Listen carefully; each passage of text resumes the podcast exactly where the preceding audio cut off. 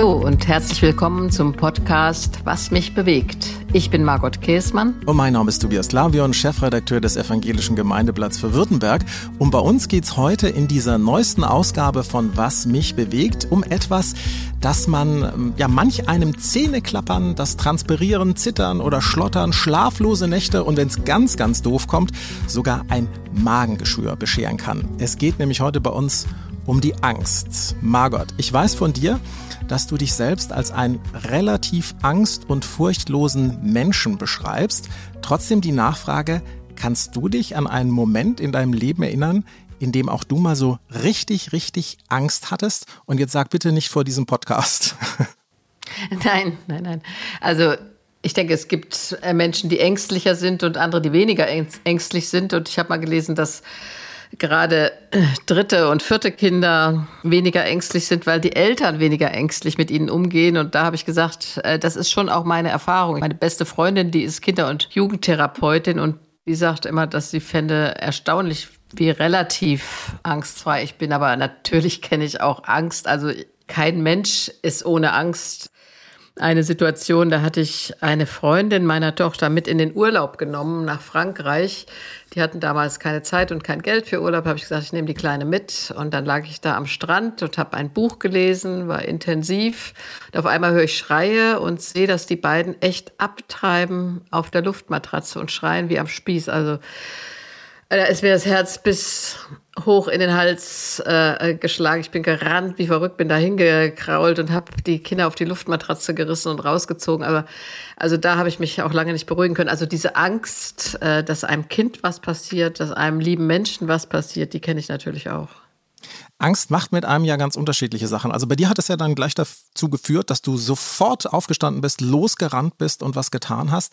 Es gibt aber Menschen, die reagieren ganz anders. Also ähm, bei denen, äh, die, die werden ganz, ganz stocksteif. Ist das grundsätzlich so bei dir, dass wenn Angst aufkommt, dass du das Gefühl hast, jetzt muss ich was tun? Ja, bei mir ist es eher so, dass ich sofort irgendwie agieren will. Aber es gibt auch diese Schockstarre. Das denke ich, weiß doch jeder. Es gibt diese Unfallsituation und erstmal diese Stille nach einem Unfall beispielsweise. Ich erinnere mich, wir hatten einen, als ich Jugendliche war, mal einen ganz schweren Autounfall, äh, bei dem meine Mutter dann eingeklemmt war. Und da gibt es so einen Punkt, wo es erstmal ganz still wird und überlegt niemand irgendetwas, sondern da ist eine Schockstarre, bis dann Aktivität kommt. Und es gibt aber Menschen, die sind so gelähmt von Angst, das weiß ich auch aus Gesprächen, vor etwas, was gar nicht real ist. Also die Angst, dass jemand einbrechen könnte, die Angst, dass jemand dir Gewalt antut, die dann so eine Mauer wird, die gar nicht mehr zu überschreiten ist. Also Angst hat schon viele Dimensionen und Angst ist auch was, was Menschen beklemmt, ihr Leben einengt. Das muss man ja auch ganz klar sagen. So eine Enge und Bedrängnis, eine Furcht, die manche gar nicht mehr loslässt. Jetzt wird uns Deutschen ja gerne nachgesagt, dass wir doch etwas angstbeseelter sind als manch andere. Also neben der Autobahn und dem Kindergarten ist deswegen ja der Begriff von der German Angst zu einem ja, schon so richtig international geflügelten Wort geworden. Du warst und bist ja viel international unterwegs, auch verknüpft. Ähm, deswegen frage ich dich jetzt mal so, sind wir Deutschen besonders ängstliche Gesellen? Also es war ja ein Engländer, äh, Flippo, der das gesagt hat. Mhm. Angst sei ein deutsches Phänomen, ja. Also der, der hat geschrieben, das habe ich mir rausgesucht, weil ich mir dachte, dass wir darauf kommen. Das Zitat von ihm habe ich 1940. Das deutsche Wort Angst kam 1940 in die englische Sprache. Im englischen psychiatrischen Sinn bezeichnet Angst ein Gefühl der Unsicherheit, Beklemmung oder Besorgnis. Deshalb ist auch angebracht, dass das Wort aus dem Deutschen zu uns kommt, aus einer Sprache, die von Leuten gesprochen wird, die ständig von Angst ergriffen sind und das beinahe zu genießen scheinen. Da habe ich gedacht, also das finde ich ehrlich gesagt ein bisschen merkwürdig, German Angst, ja. Äh, das würde ich vielleicht akzeptieren, wenn wir sagen, im Nationalsozialismus äh, und den Untaten der lastenden Schuld, die die Deutschen da empfinden, sind wir manchmal gelähmt, wenn es darum geht, äh, unsere Nation zu preisen oder so. Wenn das German Angst wäre, das könnte ich akzeptieren. Aber dass der Deutsche oder die Deutsche an sich jetzt besonders angstbeseelte Menschen wären, das sehe ich nicht so. Nichtsdestotrotz, äh, ich liebe Statistiken, das weißt du. Deswegen habe ich äh, mich mal versucht, schlau zu machen, was denn so die größten Ängste der Deutschen äh, darstellen. Die jüngste Statistik ist aus dem Jahre 2021. Also das heißt, der Krieg ist da noch nicht mit involviert. Deswegen mal die sieben größten Ängste der Deutschen. Auf Platz sieben ist da Spannungen durch Zuzug von von Ausländern. Kannst du verstehen, dass Menschen davor Angst haben? Ja, ich verstehe das, weil es grundsätzlich in jedem Menschen die Angst vor dem Fremden gibt. Also Sicherheit empfindest du ja, wenn du dich wohlfühlst, dich auskennst in deiner eigenen Umgebung. Und wenn in Anführungsstrichen das Fremde oder fremde Menschen zuziehen, ist es erstmal eine Verunsicherung. Ich hoffe, dass immer wieder es auch zu einer Bereicherung wird, aber erstmal verunsichert es dich selbst. Also in Deutschland war es ja lange Zeit so, dass wir das gar nicht kannten, dass Menschen aus muslimischen Gesellschaften beispielsweise äh, zuziehen. Und dann führt diese Verunsicherung erstmal dazu zu Abwehr und zu Angst. 42 Prozent der Deutschen haben davor Angst. Übrigens 43 Prozent und damit also auf Platz 6 der Top 7 der Ängste der Deutschen ist ein Pflegefall im Alter zu werden. Das kann ich zumindest sehr gut verstehen. Ja, aber das ist natürlich auch traurig, weißt du? Warum ist es so schlimm, wenn du von anderen gepflegt werden musst? Warum kannst du nicht sagen, ich habe in meinem Leben vieles gegeben und jetzt ist es so ein Lebenskreislauf, in dem ja ich bei denen bin, die nehmen müssen. Es fällt jedem Menschen schwer, auf einen anderen angewiesen zu sein. Aber ich finde, wir sollten keine Angst davor haben, sondern da würde ich gegen diese Angst das Vertrauen setzen. Also bei der Angst vor Fremden würde ich die Begegnung als Antwort nehmen und bei der Angst, ein Pflegefall zu werden, das Vertrauen, dass Menschen auch aus Liebe andere pflegen und aus Überzeugung. Also ich habe mir das für mich ja auch überlegt. Warum hat man möglicherweise Angst davor, ein Pflegefall ähm, im Alter zu sein? Ich glaube, das ist was, was man lernen muss. Also weil man selber ja so gerne selbstbestimmt sein will, aber andere um Hilfe zu fragen und es tatsächlich dann noch anzunehmen, dass andere einem helfen. Ich glaube, das ist so ein Prozess, den man, da kann man, glaube ich, Angst überwinden.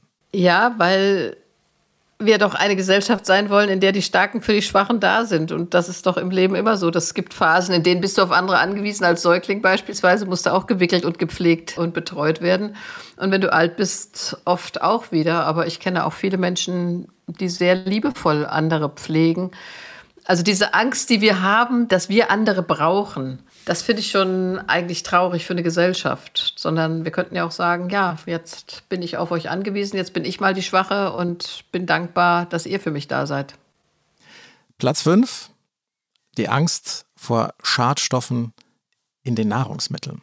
Ja, das ist echt Platz 5. Überraschte mhm. mich aber wirklich, Tobias. Weil dann müssten die Menschen ja ganz anders konsumieren, ja. Also nicht billig, billig, billig. Und wie äh, viel Discounter finden wir noch, die es noch billiger machen, sondern da müssten wir ja sagen, gut und teuer die Nahrung. Also da müsste man sich auch danach verhalten. Ja, wobei das ja generell so ein bisschen ist. Also auch jetzt die, ähm, die Angst davor, im, im Alter Pflegefall zu werden, müsste man ja normalerweise sagen, ja, da müssen wir doch jetzt alles dafür tun, dass alle die, die in der Pflege unterwegs sind, zum Beispiel besser bezahlt werden und äh, dass die mehr Spaß an ihrer Arbeit haben, weil das werden sie dann im Zweifel ja dann auch mal, wenn ich es denn tatsächlich brauche, an mir dann ausleben. Also das ist sowieso, ne? Also manchmal frage ich mich auch, wenn wir so sehr davor Angst haben, könnten wir ja auch irgendwie ein bisschen was ähm, dagegen tun. Gilt vielleicht ja auch ähm, äh, für Platz Nummer vier, da geht es um die äh, Überforderung des Staates durch Geflüchtete. Schon wieder das Thema Ausländer. Also ich muss sagen, dass ich das ziemlich traurig finde, wenn das jetzt Platz 7 ist und dann auch wieder Platz 4.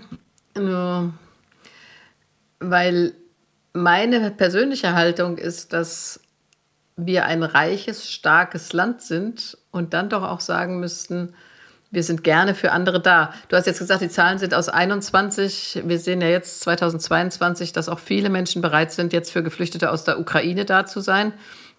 Da macht mich allerdings ein bisschen zornig, muss ich sagen, dass wir selektiv sind, ja. Das sind die einen sind die guten Flüchtlinge, Frauen und Kinder aus der Ukraine, die nehmen wir gerne auf. Aber an der Grenze Belarus nach Polen sind immer noch Geflüchtete, schon den ganzen Winter über aus Afghanistan, aus dem Irak. Die wollen wir nicht haben.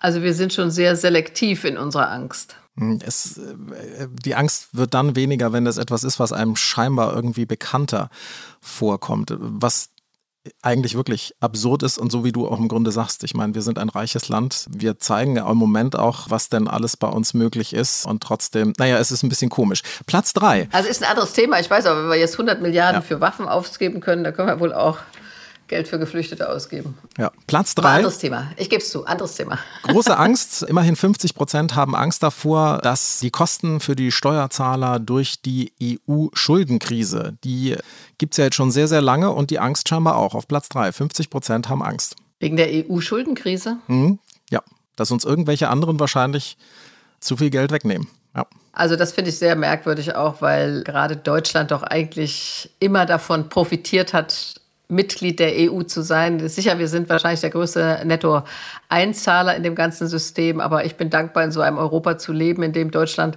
wieder eine positive Rolle spielen kann nach den Erfahrungen des Nationalsozialismus. Ach, ich denke, da gibt es sicher Verschwendung bei der EU ab und an und manches, was ich da sehe, gefällt mir auch nicht, aber insgesamt bin ich ein ganz großer EU-Fan. Bin ich auch. Und ich glaube, das ist ja auch so ein Stückchen die Seele der Angst grundsätzlich. Manches ist absolut nicht nachvollziehbar, warum das ist, aber es ist trotzdem da. Also wie gesagt, 50 Prozent. Und das war noch ähm, vor der Ukraine-Krise, ähm, haben übrigens und damit auf Platz zwei, also ganz knapp drüber über der Angst äh, vor der EU-Schuldenkrise, sind die steigenden Lebenshaltungskosten. Also wir Deutsche haben doch sehr, sehr Angst, dass unser Wohlstand irgendwie flüchtig sein könnte. Na, da muss ich jetzt sagen, wir sind wieder 22, ein Jahr weiter, dass ich das gut nachvollziehen kann. Das sehe ich selbst ja schon. Also die Explosion der Lebensmittelpreise, das ist doch enorm. Ich habe jetzt beim Bäcker ein Brötchen geholt, ein Kürbiskernbrötchen, ein, ein ja, ich würde sagen, noch nicht mal Bio, Öko, sonst was. Normales Brötchen beim Bäcker hier um die Ecke, 1,10 Euro. Also, das finde ich schon echt heftig, wenn man sich das mal vorstellt. Und dann wollte ich noch ein Stück Kuchen dazu holen, so ein Stück Erdbeertortenkuchen vom Blech ausgeschnitten, ja. 3,70 Euro. Da habe ich gedacht, also das ist irre. Und äh, die Angst von Menschen, und da würde ich mal sagen, gerade Menschen mit kleinem Einkommen, also ich bin finanziell gut ausgestattet, aber eine Familie, die auf Hartz IV angewiesen ist oder einfach nur ein kleines Einkommen hat, dass die Angst hat vor diesen gestiegenen Lebenshaltungskosten, und die sind ja jetzt im Verhältnis zu 21 eklatant gestiegen. Wir haben eine Inflation von über sieben Prozent. Das kann ich gut verstehen, weil dann die Frage ist, wie kommen wir rum im Monat? Ja, und gerade für die, die eben nicht so viel haben, dass da die Angst stetig wächst. Man muss da auch nur an die Energiekosten denken. Ähm, Menschen, die ähm, die Heizung nicht mehr anstellen, weil sie nicht wissen, wie sie am Ende des Monats dann ihre Gas- oder Stromkosten bezahlen sollen. Das kann durchaus Angst machen. Auf Platz 1 übrigens mit 53 Prozent größte Angst der Deutschen Steuererhöhungen und Leistungskürzungen durch Corona. Da merkt man eben, dass uns auch dieses Phänomen schon einige Jahre jetzt gängelt. Ich finde interessant, dass an Platz 1 die Angst vor Steuererhöhungen wegen Corona steht. Ich muss sagen, ich hätte es anders eingeschätzt. Vielleicht liegt das aber auch an diesem Jahreswechsel und deiner Statistik aus dem letzten Jahr. Ich hätte gedacht, dass es auf Platz 1 jetzt, wahrscheinlich ist das ja auch so, die Angst vor Krieg ist. Und auf Platz 2 eher die Angst, schwer zu erkranken oder dass Angehörige an Corona sterben. Also das wären so eher die Ängste, die mich bewegen, muss ich sagen. Das ist so ein bisschen die Krux dieser Umfrage aus dem September des vergangenen Jahres und da hat sich sicherlich was verändert. Es gibt eine jüngere Umfrage, die die Deutschen gefragt hat vom Forsa-Institut, ob sie denn Angst vorm Krieg haben. Und ja, da ist es so, also zwei Drittel der Deutschen haben sogar Angst vor einem dritten Weltkrieg. Ist das eine Angst, eine Befürchtung, die du teilen kannst? Ja, das kann ich teilen, das muss ich sagen. Aber ich habe den nicht erst seit dem Ukraine-Krieg, sondern ich habe immer wieder in den letzten Jahren gesagt, dass das Krieg soll nach Gottes Willen nicht sein. Von 1948 haben die Kirchen der Welt das erklärt, dass wir das endlich umsetzen müssen. Und zwar indem wir abrüsten und nicht immer weiter aufrüsten. Und Krieg ist entsetzlich. Ja, also ich war damals im Jugoslawienkrieg in Zagreb in so einem Lager. Ich habe Lager gesehen in Äthiopien und äh, in Simbabwe von Menschen, die aus Kriegssituationen geflohen sind. Das ist entsetzlich. Also Krieg ist für mich an erster Stelle, wovor ich Angst habe und ich möchte alles tun, um Krieg zu verhindern.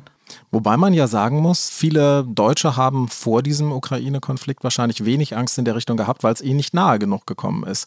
Weil der Krieg und ähm, auch vor der Ukraine, vor dem Ukraine-Konflikt gab es ja schon überall auf dieser Welt Krieg, ähm, war es halt einfach weit weg und damit auch meiner ängstlichen Seele wahrscheinlich nicht nah genug. Ja, ich denke, das ist ja auch sehr menschlich. Ich bin in diesen Tagen auch immer dabei. Also wir haben seit elf Jahren den Krieg in Syrien, seit sieben Jahren den Krieg im Jemen, aber es ist jetzt nah, es ist an der Außengrenze der EU und das ist auch sehr menschlich. Ja, also das war damals so bei Tschernobyl, weiß ich noch, 86, lange, lange her im letzten Jahrhundert, 1986. Aber auf einmal war da eine Wolke aus diesem Atomkraftwerk, die uns berührt hat. Und da waren alle auf einmal hellwach. Das ist, denke ich, immer so. Oder Nehmen wir jetzt die Flutkatastrophe im Ahrtal. Auf einmal siehst du, wie die Klimakatastrophe hier bei uns Auswirkungen zeigt und dann werden die Leute hellwach. Und jetzt ist der Krieg so nahe gerückt. Aber es ist auch, das will ich auch sagen, du bist ja ein Mann der Medien. Die Medien fokussieren uns alle, ob du willst oder nicht, auch immer auf ein Thema. Ja, also an die Klimakatastrophe denkt meines Erachtens im Moment fast niemand mehr aber die hat auch massive Auswirkungen und wir müssten ganz große Angst haben, was das langfristig für unsere Kinder, Kindeskinder, die Generation nach uns heißt. Aber das ist jetzt raus aus dem Fokus. Im Moment ist der Fokus total auf Krieg und das ist auch was, dass unsere Ängste natürlich auch immer ein Reflex sind auf die Berichterstattung. Ja, und sich das ständige Beschäftigen eben mit einem Thema. Ich will nachher mit dir auch noch ein bisschen darüber sprechen, was wir denn gegen unsere Angst tun können, ob wir überhaupt was dagegen tun sollen. Vielleicht noch mal ganz kurz zur Begrifflichkeit Angst überhaupt ist eigentlich meistens ja negativ besetzt. Wir haben schon gerade eben über die German Angst gesprochen, fast schon verächtlich, was die Engländer da sozusagen uns nachsagen. Es will sich ja auch niemand gerne als Angsthase bezeichnen lassen. Trotzdem einfach mal nachgefragt, ist Angst aus deiner Sicht grundsätzlich eigentlich was Schlechtes oder kann Angst nicht sogar auch ein guter Antrieb sein, der zum Beispiel über Generationen hinweg äh, uns dazu gebracht hat, dass wir vor dem sehr gefährlichen Säbelzahntiger immer schön weggelaufen sind und wir eben nicht von ihm gefressen wurden? Das sagen ja manche auch, Angst ist ein guter Ratgeber. Also, dass du vor bestimmten Situationen Angst hast, äh, dass du nicht übermütig bist, eine gewisse Vorsicht im Leben auch walten lässt. Das kann ja auch richtig sein. Ja, also das sage ich jetzt mal ganz banal, dass ich nicht unbedingt Mutterseelen allein nachts durch den Wald stapfe. Ich will jetzt gar keine Angst machen vor dem bösen Mann, der mich überfällt. Das kann ja auch eine Wildschweinhorde sein, ja. Also, dass du versuchst doch, sag ich mal, besonnen durchs Leben zu gehen. Oder dass ich nicht balancieren muss irgendwie auf einem riesigen Geländer, das sieben Meter Höhe hat und ich bin gar nicht sicher, ob ich das überhaupt schaffe. Ja, also ich finde schon, es gibt auch so eine gute Form von Angst. Ich habe neulich eine junge Frau kennengelernt in der Talkshow, die klettert ungesichert auf höchste Berge, ja, und das ist ihr Lebenselixier.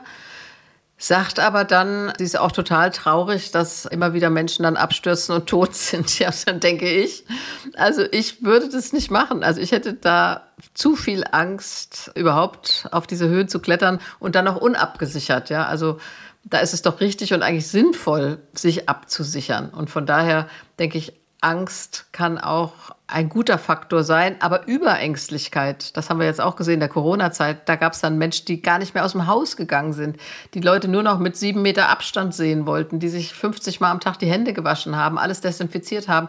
Also du musst die richtige Balance finden, finde ich, zwischen der Angst als guter Ratgeber, nicht in Situationen zu geraten, in denen du dich selbst gefährdest und auf der anderen Seite aber die Angst auch nicht so übermächtig werden zu lassen, dass du die Freiheit in deinem Leben verlierst. Ich fand das jetzt spannend, was du von dieser jungen Frau erzählt hast, die auf ungesichert auf äh, irgendwelche Klippen und Berge raufklettert. Ähm, kann es vielleicht auch sowas geben wie eine Lust an der Angst, also dass einem das Spaß macht, auch Angst zu haben. Wir wissen ja nicht, warum sie das jetzt macht oder ob, ob sie dieses Gefühl vielleicht auch mag, der Ängstlichkeit. Ja, ich denke, es gibt auch eine Lust an der Angst. Das zeigt sich doch in unserer Erlebnisgesellschaft. Ja, ähm, Bungee Jumping zum Beispiel. Warum um Himmels willen macht ein Mensch sowas? Ja, oder ich nehme mal manche, ich in Kopenhagen vor einiger Zeit, Tivoli, ja, da gibt es so ein Ding, das dreht sich, da bist du kopfüber schräg und sonst was, also wirst völlig aus der Spur gesetzt und die Leute schreien wie irre, kreischen laut vor Angst warum macht ein Mensch sowas? Ja, da gibt es vielleicht auch so eine Lust daran, diese Angst zu empfinden. Ich weiß, ich bin mit meiner jüngsten Tochter dann mal mitgegangen im Frühlingsfest vor vielen, vielen Jahren in Hannover und keiner wollte mitgehen. Und so habe ich gesagt, okay, ich gehe mit. Und das Ding hieß Katz und Maus. Und da bist du so hoch mit so einem Wagen und dann immer an Ecken, bumm, an die Ecke gefahren und bumm und ganz oben. Und ich dachte mir, warum tue ich mir das an? Mir war echt schlecht und ich fand es ganz furchtbar. Aber vielleicht ist da auch so ein Nervenkitzel, den manche sich suchen. Also ich sag mal, mir reicht das Leben so. Ich brauche solche Erlebnisse nicht. Ja, bin ich ganz bei dir. Ich gucke auch keine Horrorfilme, weil äh, ich, ich finde das Leben schon äh, spannend genug und muss mir nicht noch anders irgendwie Angst machen. Es gibt ja aber Menschen, die gerne auch mit den Ängsten der anderen spielen, also die auch Lust an der Angst haben. Also ganz aktuell Machthaber äh, Putin, der seine Macht ausspielt, indem er uns Angst macht und das äh, gehört ja auch mit dazu. Das ist aber, also ich empfinde das als, als so mit das Allerschlimmste, wenn andere Lust daran haben, jemanden Angst zu machen. Das muss ich auch sagen. Ich finde das wirklich widerlich und abstoßend, die Ängste der anderen zu schüren und äh, ja, das, wie du sagst, mit einem gewissen Lustgewinn, das ist sicher bei Wladimir Putin irgendwie auch eine Persönlichkeitsstörung, würde ich sagen, das zu genießen. Aber das sehen wir ja auch im Kleinen. Ja, also Drohung, ich sag mal, in der Familie wird Kindern Angst gemacht, wenn du das und das nicht machst dann kriegst du brutale Strafen. Früher hieß es noch, wenn der Papa nach Hause kommt, dann verprügelt er dich. Was ist denn das anderes als ein Spiel mit der Angst? Aber ich denke auch, die Einschüchterungsversuche, die es im Moment gibt gegenüber Politikerinnen und Politikern. Ich habe einen Filmbeitrag gesehen, bei dem der Ministerpräsident Kretschmer derartig von Sachsen, ja, also derartig in seinem Auto bedrängt, bedroht wird, vor seinem Haus bedroht wird, dem wird Angst gemacht, der soll eingeschüchtert werden. Also das finde ich gerade in einer Demokratie auch ja wirklich abstoßend und widerlich. So gehen Menschen nicht mit Menschen um. Und ich bin auch dankbar, dass diese schwarze Pädagogik des Angstmachens aus der Erziehung größtenteils, das gibt es natürlich immer noch, leider, leider, aber äh, größtenteils entschwunden ist. Jetzt darf ich noch mal einen Schlenker machen, Tobias. Ich habe wir waren Osterurlaub zusammen mit Enkelkindern und in unserem Ferienhäuschen, da steht noch der alte Struffelpeter, ja das ist ja auch schwarze Pädagogik, ja. Wenn du am Daumen lutscht, werden dir die Daumen abgeschnitten. Ja? Das ist ganz schön brutal. Wenn du deine Suppe nicht isst, dann verhungerst du. Also das war auch wirklich schwarze Pädagogik mit einer enormen Angstmache. Ich meine, Kinder haben auch viel naja, also viel Potenzial, sich untereinander auch Angst zu machen, ist ja manchmal dann auch ein Spiel. Bevor wir gleich nochmal zu den Erwachsenen kommen, kannst du dich noch daran erinnern, wovor du als Kind ganz besonders Angst hattest oder hattest du gar keine Angst? Ach, ich hatte eine relativ behütete Kindheit, muss ich sagen, weil das so ein kleines Städtchen war. Da waren lauter, ja, Geflüchtete aus Sudetenland, Pommern, Ostpreußen. So, man kannte sich das war schon behütet. Ich hatte keine Kindheit, in der ich Angst hatte. Ich hätte auch nie Angst gehabt, dass mein Vater mich verprügelt oder sowas. Das gab es so nicht. Also mein Vater war ein eher, eher sanftmütiger Typ da. Also ich habe so eine Angst als Kind nicht gehabt. Ich habe neulich bei meiner Enkeltochter erlebt, der Ältesten, die hat gesagt, sie hat Angst vor Einbrechern. Ich sage, warum hast du Angst vor Einbrechern? Das hat sie irgendwie auf einmal so ganz beschäftigt, dass jemand könnte nachts kommen und in ihr Haus einbrechen. Und das war für sie richtig massiv. Das kann wahrscheinlich immer mal wieder kommen, durch einen Film, durch eine Geschichte, durch irgendwas, was sie gehört, gesehen haben. Und ich finde, Eltern sollten damit auch offensiv umgehen und es tatsächlich besprechen, weil gegen die Angst hilft ja nur die Realität, dass du sagst, guck mal, also wir haben hier den Schlüssel, der wird umgedreht, das Fenster wird zugemacht. Wir sollten Kinder auch nicht belügen. Natürlich kann es das geben, dass eingebrochen wird. Aber du darfst dich von der Angst auch nicht derartig unter Druck setzen lassen. Also ich kann mich schon noch daran erinnern, dass ich als Kind Angst hatte. Ich hatte Angst, meine Eltern waren beide berufstätig. Ich hatte wirklich Angst, dass die vielleicht nicht mehr nach Hause kommen. Das weiß ich noch. Davor hatte ich, hatte ich dann tatsächlich Angst. Du hast schon gerade so beschrieben, Oma Margot redet dann mit, mit äh, ihren Enkeln und, und versucht ihnen zu zeigen, dass die Angst in Anführungsstrichen gar nicht so begründet ist. Ja, ich finde wichtig, dass Kinder das formulieren können, dass das nicht so abgetan wird, stell dich nicht so an oder irgend sowas, ja, oder du lass mal, sondern dass du ihnen zuhörst und versuchst, die Angst zu verstehen. Und das ist bei uns Erwachsenen doch auch so. Menschen haben Angst. Ich habe mal ein ganzes Buch gemacht vor oh, 20 Jahren zum Thema Angst und da Menschen auch Erwachsene, ja, ihre Ängste beschrieben, also den Mann zu verlieren, die Angst, äh, wenn die Kinder aus dem Haus sind, äh, tiefe Ängste auch vor Gewalterfahrungen, die natürlich jetzt im Moment beispielsweise auch die älteste Generation in unserem Land hat, also noch älter als ich, äh, die Krieg noch erfahren haben. Und das Wichtigste finde ich bei der Angst ist, dass du es aussprechen kannst wenn die Angst äh, tabuisiert wird, dann wird sie immer größer, ja, wie, wie so Lord Voldemort, der, dessen Namen wir nicht nennen, und dann äh, wird die Macht immer größer. Und ich finde schon gut, wenn wir auch sagen, wovor wir Angst haben oder dass ich Angst habe, dass du nicht sagst, das ist despektierlich oder wie dumm kann man sein. Ich meine, Männer haben es dann auch schwerer als Frauen dürfen schon sagen, sie haben Angst, ja.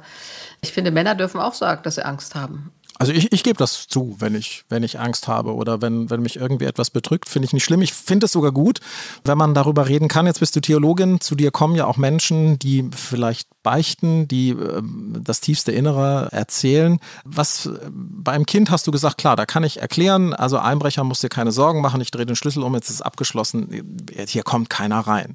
Was macht man mit Erwachsenen oder wie machst du das, wenn Menschen zu dir kommen, die wirklich leiden und wo das ganz tief geht? Ich denke, das Erste ist zuhören, dass jemand ohne Scham über die eigene Angst sprechen kann, die eigenen Belastungen. Das finde ich wichtig und dafür haben wir oft nicht genügend Räume. Ich denke, heute wird oft so drüber weggegangen. Ja, also wie gesagt, stell dich nicht so an und komm schon und hast gar keinen Grund und sei nicht so emotional sondern zu sagen, es gibt Angst. Ich finde auch ganz schön im Johannesevangelium ist ja dieser Satz von Jesus, in der Welt habt ihr Angst, aber seid getrost, ich habe die Welt überwunden.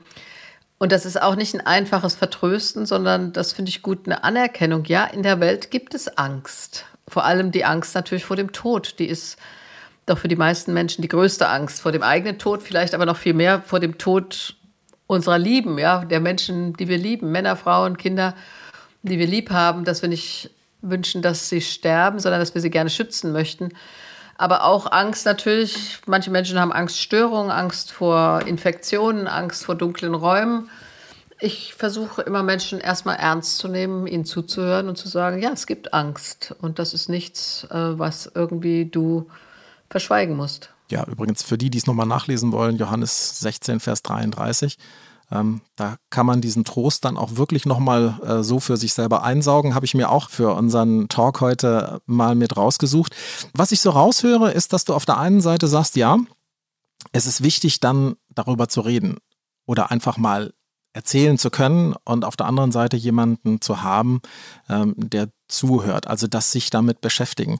Auf der anderen Seite haben wir vorhin ja auch ganz kurz über die Medien und ich bin ja ein Vertreter der Medien gesprochen, die, die, die ständig sozusagen über Dinge der Angst mit kommunizieren und darüber sprechen.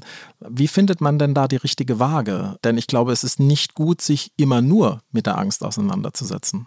Ich habe neulich mit einem jungen Mann, also junger Mann, der ist 40 gesprochen, der hat gesagt, er ist so getriggert von diesem ganzen Ukraine-Krieg, dass er die ganze Zeit permanent guckt, was los ist, ununterbrochen. Er kann es fast nicht lassen, neben der Arbeit immer wieder aufs Handy zu gucken. Und ich finde, da sollten wir auch sagen, es gibt auch ein Maß von dem, was ich aushalte und was meine Seele verkraften kann. Also, dass ich vielleicht morgens Nachrichten höre und abends Tagesthemen gucke oder so oder dann noch die Zeitung lese und dann einmal Nachrichten gucke. Aber ich finde, wir dürfen uns auch nicht dieser ständigen medialen Beschallung mit Angstszenarien aussetzen. Dann verlieren wir auch das Gefüge, in dem wir selbst leben. Ja, also den eigenen Boden unter den Füßen. Das ist schon wichtig zu sagen, das hier ist mein Leben, meine Realität. Und da gibt es viel Bedrohliches in der Welt. Das kann keiner ja, kleinreden oder zunichte machen. Aber da das Maß und die Balance zu finden, zu sagen, ich sehe das, das ist entsetzlich, das ist belastend und furchtbar. Aber dann habe ich hier auch noch ein Leben und eine Verantwortung, die ich täglich wahrnehmen muss und kann. Ich versuche auch immer zu sagen, wir können uns auch trotzdem freuen. Ja, also das muss immer wieder der Versuch sein, diese mediale Wucht von dem Furchtbaren dieser Welt, das jeden Tag berichtet wird, und die Dankbarkeit für das, was andererseits möglich ist, tatsächlich in einen Ausgleich zu bringen. Das ist so ein bisschen die Krux bei den Medienmachern, bei denen immer noch gilt, Bad News are Good News. Und die guten Nachrichten oder vielleicht sogar die gute Nachricht spielt da dann nicht immer so eine ganz große wichtige Rolle. Inwieweit hilft dir da dein Glauben in Situationen, die, es muss ja noch nicht mal tiefe Angst sein, aber Momente, Zeiten, in denen wir im Moment leben, äh, in denen man schon sorgenvoll manchmal nach vorne schaut. Inwieweit kann dir da dein Glaube helfen? Zum einen hilft mir der Glaube direkt, sag ich mal, weil die biblischen Erfahrungen das ja einschließen. Ja, die Bibel ist kein Buch davon, das Leben ist schön, sondern das war übrigens ein Film, deshalb will ich das jetzt nochmal sagen, wenn ich mich daran erinnere, das habe ich spontan gerade gesagt, aber das Leben ist schön ist ein Film, in dem ein Vater versucht, seinem Kind das Überleben im Konzentrationslager möglich zu machen, indem er dem Kind eine andere Wirklichkeit vorspielt. Aber ich finde, dass die Bibel ein realistisches Buch ist. Da gibt es Leid, da gibt es Schmerz, da gibt es Angst äh, und in all dem immer wieder dieses Gottvertrauen. Ob ich schon wanderte im finstern Tal, fürchte ich kein Unglück, denn du bist bei mir. Und dieses Gottvertrauen, muss ich sagen, das trägt mich. Und dazu komme ich zum anderen, das ist einmal der unmittelbare Glaube, aber auch die Erzählung meiner Väter und Mütter im Glauben. Also Erzählungen biblischer Art, sag ich mal Mose, der dann sagt, seid getrost und unverzagt.